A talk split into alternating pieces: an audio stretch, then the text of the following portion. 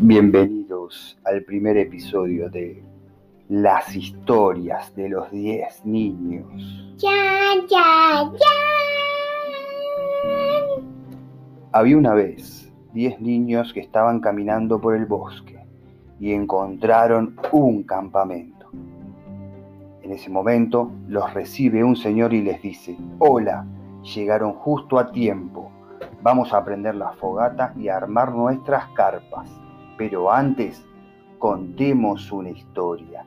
¿Quién quiere empezar primero? Oh, oh, yo tengo una. En ese momento un niño que ha levantado su mano comienza a contar su historia. Había una noche muy oscura en donde cuatro niños caminando por un bosque se encontraron con una casa embrujada y dijeron, vamos a entrar. Ese momento decidieron abrir la puerta. Entraron despacio y vieron que había muchas ratas. Ese niño que gritó también salió corriendo por las escaleras y cuando llegó a la parte final de la escalera, ésta se deshizo. Los niños quedaron atrapados arriba y abajo, pero coordinaron una estrategia. Encontremos la salida juntos, dijeron. Ustedes por arriba y nosotros por abajo. Aquí hay otra puerta, gritó un niño. ¿La podremos abrir?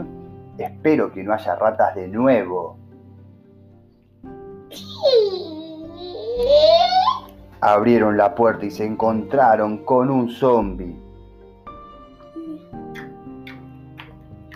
Era muy lento y pudieron escapar de él por otras escaleras que había justo ahí y los llevaban arriba a donde estaban sus amigos. Los chicos de arriba encontraron a una bruja y pidieron ayuda a los gritos tal como estamos escuchando.